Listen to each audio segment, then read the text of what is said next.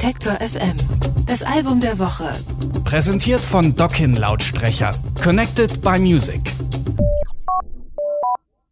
So, einmal Hand hoch bitte, wem die immer gleichen Lieder zur Weihnachtszeit auch zu den Ohren rauskommen haben wir uns gedacht. Aber das muss ja gar nicht so sein, denn immer wieder nehmen junge und natürlich auch ältere Künstler und Künstlerinnen neue, schöne, interessante und originelle Songs zum Thema Weihnachten auf. Ob Rock, Pop oder Industrial Electro, geht nicht, gibt's nicht. Meine Kollegin Anke Behlert ist jetzt bei mir im Studio mit dem ultimativen Weihnachtslieder-Update 2019. Hallo. Hallo. Update trifft auf den ersten Song, den du mitgebracht hast, tatsächlich zu, denn äh, Happy Birthday Jesus ist eigentlich schon zehn Jahre alt. Genau, geschrieben und gesungen hat ihn damals wie heute Blockflöte des Todes. Das ist das Projekt des Berliner Liedermachers Matthias Schrei. Und die neue Version von Happy Birthday Jesus ist gespickt mit jeder Menge popkultureller und tagespolitischer Referenzen von brennenden Regenwäldern über Greta Thunberg bis Game of Thrones und Rechtspopulismus, alles dabei. Und all das machte auf seine sehr charakteristisch humorvoll pointierte Art ohne den erhobenen Zeigefinger. Happy Birthday Jesus, scheiße wirst du alt. Da brennen nicht nur ein paar Kerzen, da brennt gleich ein Regenwald. Alle jammern nur noch rum, dabei geht's uns doch prima, so wie Greta sagt. Die Leute sorgen selbst fürs schlechte Klima. Und der In der Vorweihnachtszeit wird man ja traditionell nicht nur mit nervigen Liedern, sondern auch mit Spendenaufrufen zugeschüttet. Und es gibt auch Musiker und Musikerinnen, die ihre Kunst dem guten Zweck zur Verfügung stellen. Ne? Genau. Und es gibt wirklich viele Stellen, die gute Dinge tun und die diese finanzielle Unterstützung auch wirklich brauchen. Zum Beispiel die Organisation helprefugees.org.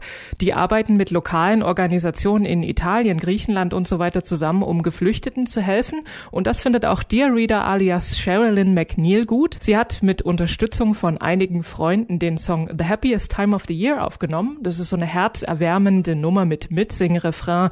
Und auf ihrer Bandcamp-Seite kann man das Stück kaufen für nur 2,50 Euro, also weniger als man für den Glühwein bezahlt. Und der gesamte Erlös geht an eben diese Organisation Help Refugees. Eine gute Sache. And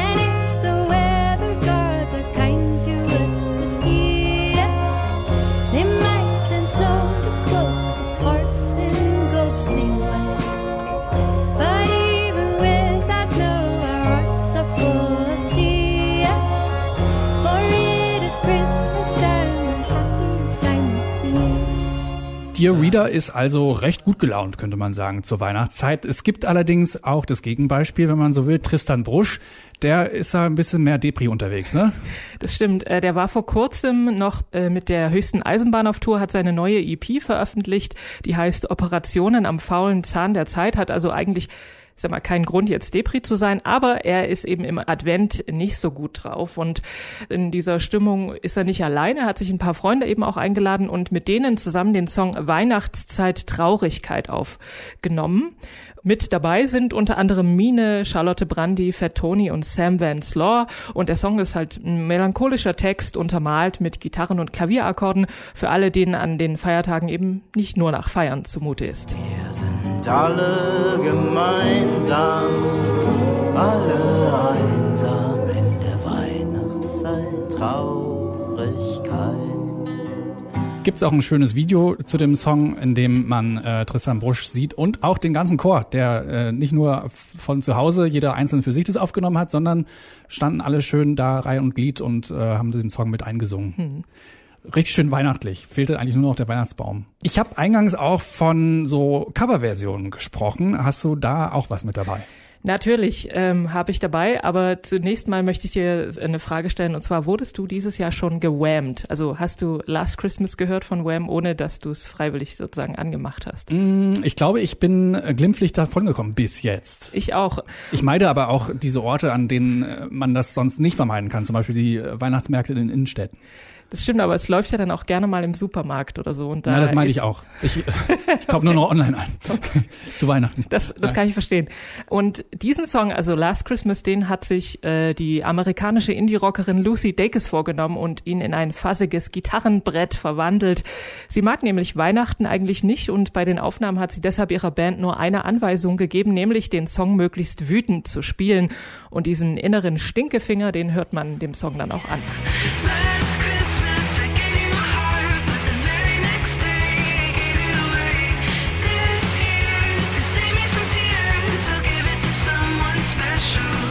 Lucy Dacus mit ihrer Version von Last Christmas. Gibt's eigentlich noch andere erwähnenswerte Cover?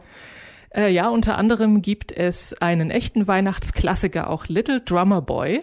Äh, seit der Entstehung dieses Liedes Anfang der 1940er Jahre gab es den ja schon in unzähligen Versionen und äh, eine der bekanntesten von Bing Crosby und David Bowie von 1977, aber auch schon Ray Charles, Karre Gott oder die Toten Hosen haben sich an dem Song versucht und mit Sasami kommt jetzt eine junge Sängerin und Multi-Instrumentalistin dazu. Die lebt in Los Angeles und hat in diesem Jahr ihr selbst betiteltes Debütalbum veröffentlicht und jetzt hat sie äh, Little Drummer Boy in so eine Industrial Synth Version gekleidet.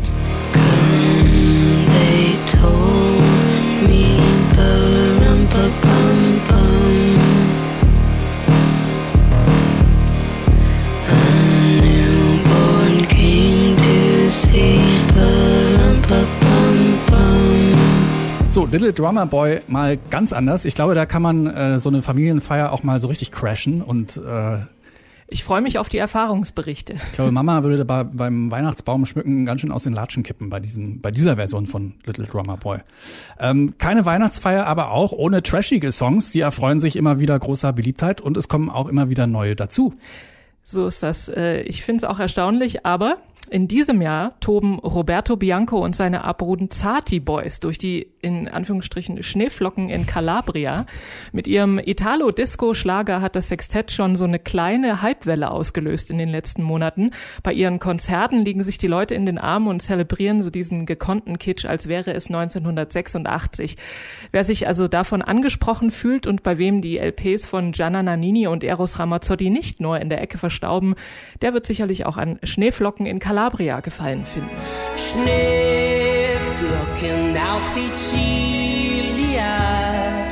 Kinderträume werden wahr. Vielen Dank für diesen Überblick, Anke. Alle Beiträge, Reportagen und Interviews können Sie jederzeit nachhören im Netz auf detektor.fm.